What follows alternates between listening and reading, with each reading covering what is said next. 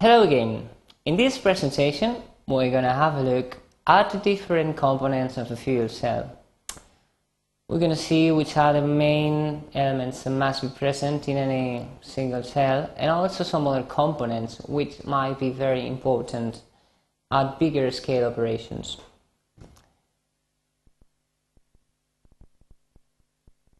As you might know from previous um, presentations, fuel cells are electrochemical devices which allows us obtaining energy, electrical energy, directly from the chemical energy inside some components by the use or by um, the occurrence of some reduction and oxidation reactions.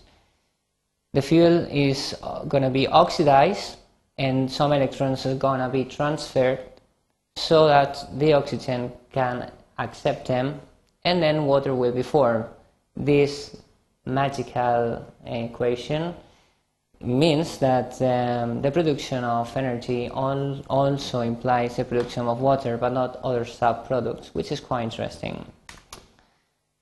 The most important components of a fuel cells are those which are required for the electrochemical reactions to take place. And these are the electrodes, which will basically host these reactions, and an electrolyte, which will be separating both electrons, the anode and the cathode.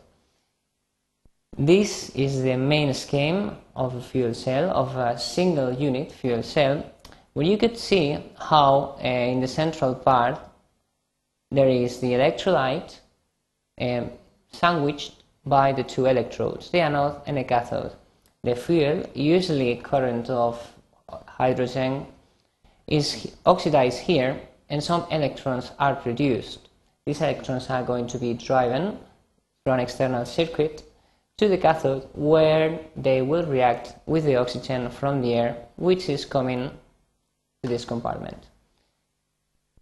It looks beautiful, it is beautiful, but it's also a very complex system because we're going to have some transport phenomena which might be very complex. This means we're going to have charge transport and like the electrons transferring from one part of the cell to the other or the protons or other ions which might be in movement through, um, from one point to the other of the cell. We're going to have mass transport as well, yeah, especially the gases or the ions, uh, other species which are going to be involved in these reactions. And also energy transport effects, because some heat is going to be released and obviously the electrical energy that we want to take profit. As we said before, the electrodes are probably the most important part of the fuel cell because the electrochemical reactions are going to, are going to take place um, in, this, in their surface. The main functions of electrodes are to provide surface for those reactions also to transfer uh, the ions from and to the interface with the electrolyte and basically also to separate the gas phase from the electrolyte phase, which is the central part of the fuel cell.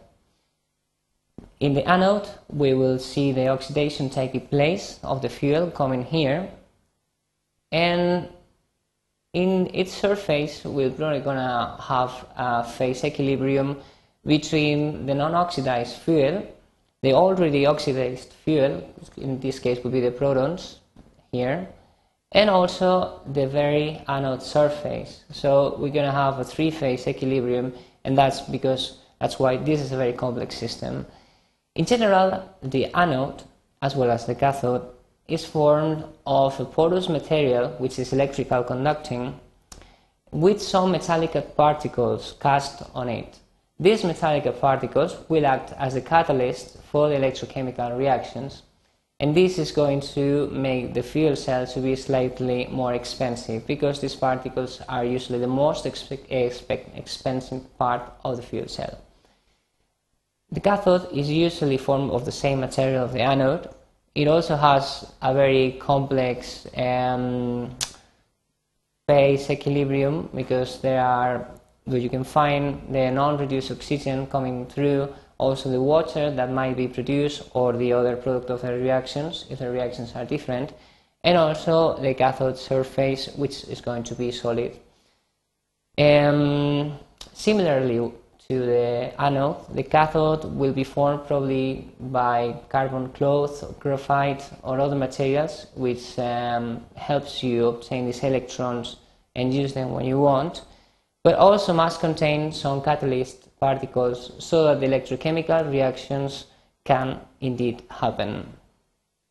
Again, it's very important that these uh, porous materials have very high surface to volume ratios because we will be able to have very reacting surface in a very small volume of electrodes. They all together, the electrodes, as I said before, are probably the most expensive parts of the fuel cell and also mm, the most sensitive because they, must, they might be uh, poisoned very easily by the effect of some components. On the other hand, the electrolyte uh, is also a very important part of the fuel cell, of the cell, of the unit cell, because it must separate both anode and cathode. You have to remember that in these kind of reactions in fuel cells, it is very important that oxidation and reduction take place separately so that there can be a flux of electrons through an external circuit. This is the main function of electrolyte, but it's not the only one because in order to have a mass balance in this in the whole reaction, we will need protons to be transferred from the anode to the cathode or other ions, not necessarily protons. And we will ask the electrolyte as well to separate mm, the two gases which are going to be uh, the reactants, basically oxygen and hydrogen. These previous, these three previous components are the main components of uh, are the core of a, of a fuel cell. But we can find other components when the system starts to give uh, more energy, like in a bigger scale. This is the case of uh, all the components necessary to associate single cells into stacks. Why do we do this?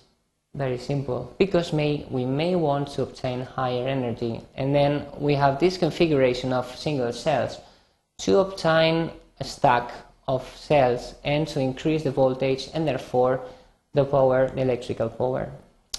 Um, this also implies more technological effort in the design of the stacks using not only the electrolyte and the electrodes, but also, also some collecting plates and plates which can allow you to have a more compact system like in this stack that you can see in this figure.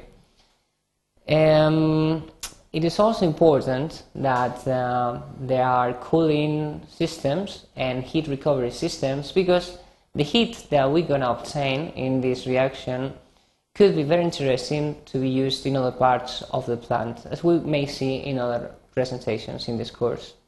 This is another schematic representation of what a stack of fuel cells is, and it is important to design it in order to optimize the use of the different components, especially other operations related to the collection of the energy in the current collection or the cooling system. And in conclusions, these systems as fuel cells are very simple systems which are based on a central core, which would be the individual cell, consisting of an electrolyte and two electrodes, eh, which are sandwiched in the electrolyte, and there are some auxiliary additional systems uh, like the plates, collecting plates, or cooling systems, uh, heat recovery systems, and this is all because we need or we would need to have higher energies and therefore we will need to uh, prepare these stacks to have um, higher power in higher scale operations. So as usual it's been a great pleasure. I hope you enjoyed this presentation. I honestly did. And that's all. Thank you for your attention.